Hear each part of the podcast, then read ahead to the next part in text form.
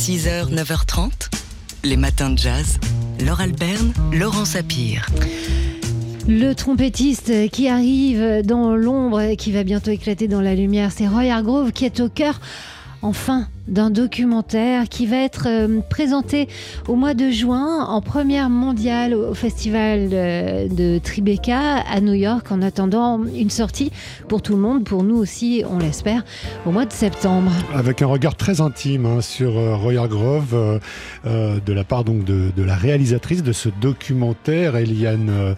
Henry, Henry elle, a, elle a rencontré hein, la musique de Roy Hargrove en, en 1990 hein, lors d'un concert au, au, Catalina, au Catalina Bar à Hollywood. Et puis euh, en 2016, en fait, euh, bah, il y a une amitié qui naît et elle demande à Roy si euh, elle peut réaliser donc un documentaire sur lui. Il accepte et puis bah, c'est comme ça que vont prendre vie leurs liens, leurs échanges qui constituent le cœur de, de ce film avec euh, évidemment aussi des, des tournées et notamment la, la dernière tournée euh, en Europe. Voilà, de l'été 2018 euh, de, de, Roy Hargrove. Il y avait Los Angeles et puis il y avait aussi l'Europe.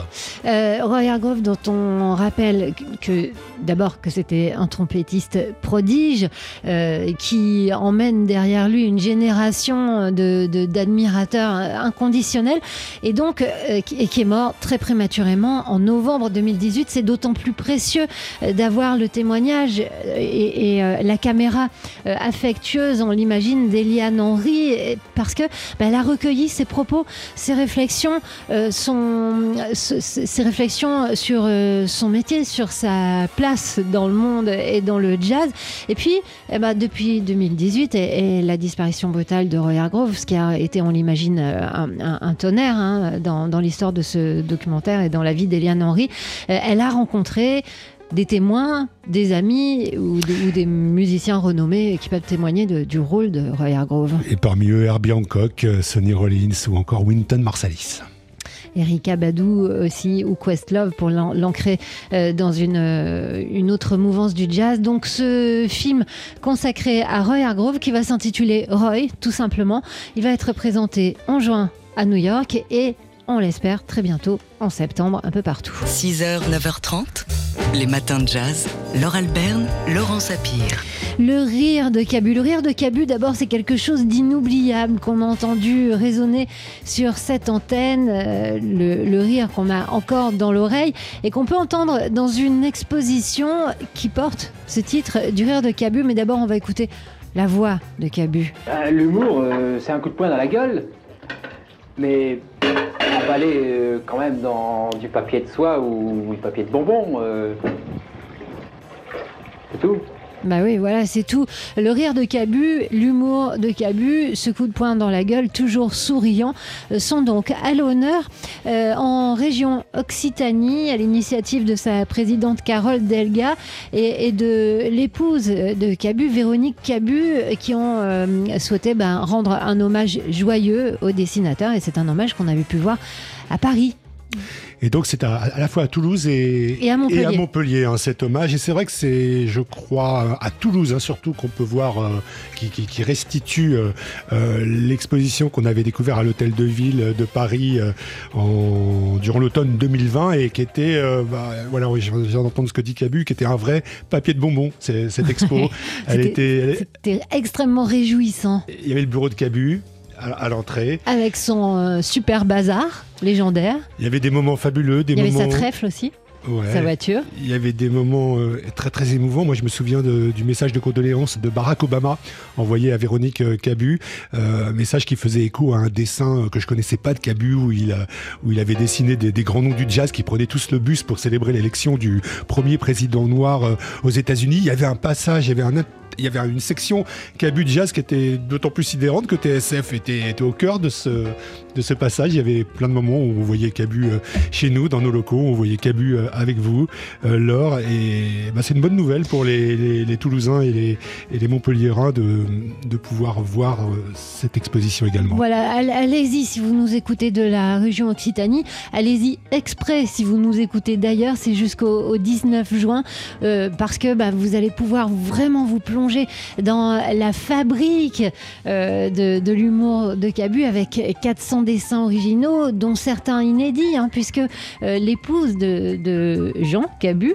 euh, est allée, a, a donné, vraiment est allée puiser dans ses archives et a donné des choses que vous, qui, qui n'ont pas été publiées, y compris des dessins de jeunesse. Enfin bref, c'est Et à extrêmement Montpellier, précieux. je crois qu'il y a aussi un reportage de 1972 euh, avec des, des croquis inédits de, de Cabu de, de la vieille ville de Montpellier. Ah bah ça alors Ah, donc euh, bah, je vais retourner à Montpellier voir cette exposition. Donc vous en avez de la chance, euh, vous auditeurs de Toulouse et vous auditeurs de Montpellier, allez voir le rire de Cabu, riez avec lui et puis euh, envoyez-nous des photos, des témoignages. On sera toujours euh, ravis d'avoir des nouvelles de notre ami Cabu. Les matins de jazz. De l'œil à l'oreille. C'est jeudi, on parle d'art dans les matins de jazz avec le rédacteur en chef du magazine L'œil, Fabien Simode. Fabien, aujourd'hui, vous nous parlez de la nouvelle objectivité. Un mouvement artistique 100% allemand qui s'est développé dans les années 1920, il y a donc un siècle en Allemagne. Dans l'histoire de l'art du XXe siècle, ce mouvement est aussi important que le cubisme, le dadaïsme ou l'expressionnisme. Ses illustres représentants sont Georges Gross et Otto Dix. Dans leurs tableaux, ils ne font aucune concession à leur modèle comme à la société qu'ils dépeignent avec un réalisme qui n'existait plus pardon, depuis longtemps en art, d'où ce nom de nouvelle objectivité. Alors l'Allemagne a perdu la Grande Guerre, hein. elle a été humiliée par le traité de Versailles, ruinée, le pays rêve de revanche. Et cette revanche semble venir du capitalisme qui fait entrer la modernité dans les foyers. Mais comme toute médaille à son revers, le capitalisme, synonyme de confort, est aussi synonyme d'exploitation des hommes et des femmes, d'aggravation des inégalités et de lutte des classes. Résultat, la violence augmente partout, à commencer par les féminicides. Et cette période est le sujet d'une exposition inédite qui ouvre cette semaine au Centre Pompidou à Paris. Oui, inédite car son propos dépasse le seul domaine de la peinture. L'exposition veut saisir l'esprit de l'Allemagne des années 1920, ce que l'on appelle le Zeitgeist. Pour cela, près de 900 œuvres et des documents sont présentés dans le parcours, des tableaux donc, hein, mais aussi des photos du grand photographe August Sander, du design, dont l'une des premières cuisines aménagées de l'époque, des films d'actualité, du cinéma, des journaux et même une chanson populaire. Alors ce type d'approche encyclopédique d'exposition d'art et de culture n'est pas nouveau.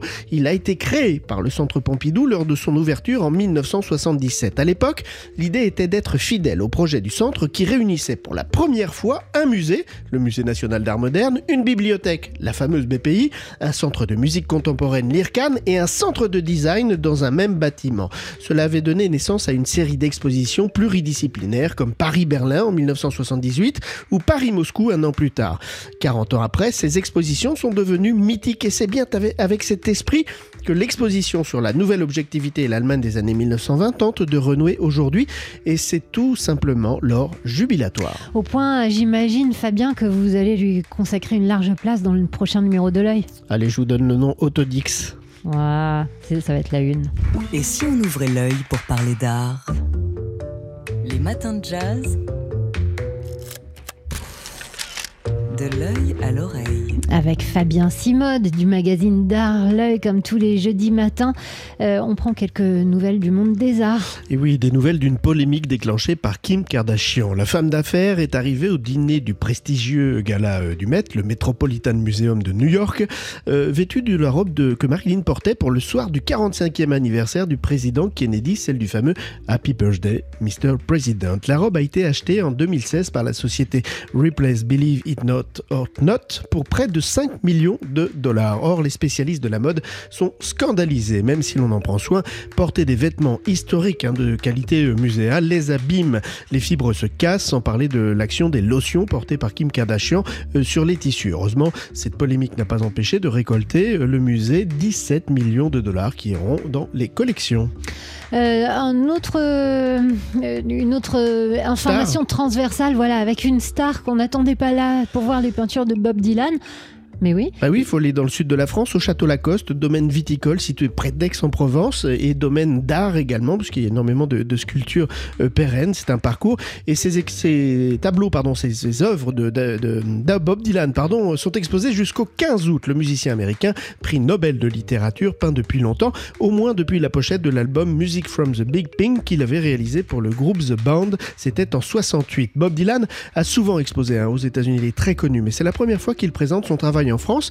Et pour l'occasion, il a même réalisé une sculpture pérenne dans, les, dans le domaine viticole. C'est un wagon de train de marchandises en fer forgé euh, qui a pris sa place donc au domaine du château Lacoste. Mais c'est pas là que vous nous emmenez ce week-end. C'est même pas dans un seul musée, mais dans plein. Eh ben non, c'est dans tous les musées de France ou presque tous les musées, voire tous les musées d'Europe, puisque c'est la 18e nuit européenne des musées. Alors il y a un site hein, pour ça, nuitdesmusées.culture.gouv.fr. C'est un peu long, mais vous tapez juste Nuit des musées sur le moteur de recherche. Et là, vous avez un programme entier sur la France. Si vous tapez jazz, par exemple, vous verrez que samedi soir, à 19h30 et à 20h30, il y a deux représentations euh, de The Amazing Keystone Big Band que vous connaissez bien sur, euh, sur TSF Jazz qui vont jouer le carnaval jazz des animaux. Voilà, faites-vous plaisir. Bonne nuit des musées. Merci Fabien Simode, rédacteur en chef du magazine d'art L'œil. Et si on ouvrait l'œil pour parler d'art?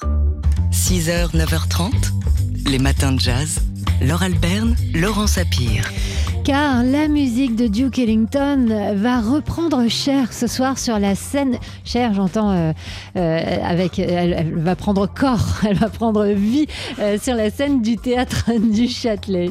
Et quand on fait de la radio, il vaut mieux préciser quand même. Et notamment grâce à Laurent Mignard et son Duke Orchestra, il a publié le premier volume l'an passé et puis le deuxième volume récemment de Duke Ladies, deux albums dédié euh, aux évocations euh, des femmes dans l'œuvre de Duke Ellington.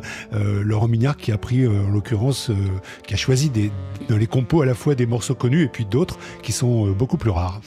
Et pour composer son orchestre et pour jouer ce répertoire, ce soir, il a choisi aussi des musiciennes. Certaines étaient hier avec lui dans le studio de TSF Jazz, comme la violoniste Aurore Voilquet, l'harmoniciste Rachel Place, la batteuse Julie Souris. Mais ce soir, il y aura aussi des chanteuses sur la scène du théâtre du Châtelet avec Nathalie Dessay, Roberta Gambarini notamment. Il y aura l'organiste Rhoda Scott. Enfin bref, que du beau monde ce soir et la rythmique de cet orchestre constitué autour du pianiste Philippe Milanta. Ça fait, bah, il est là depuis les débuts, Philippe Milanta. Alors hier, Jean-Charles Doucan euh, l'a interrogé puisqu'il était aussi dans le studio pour Daily Express. Il l'a interrogé sur la façon dont il s'est approprié le piano de Duke Ellington et vous allez voir, c'est assez surprenant. D'abord, il y a quand même un texte à respecter, même si on veut s'en évader. Moi, c'est ma philosophie.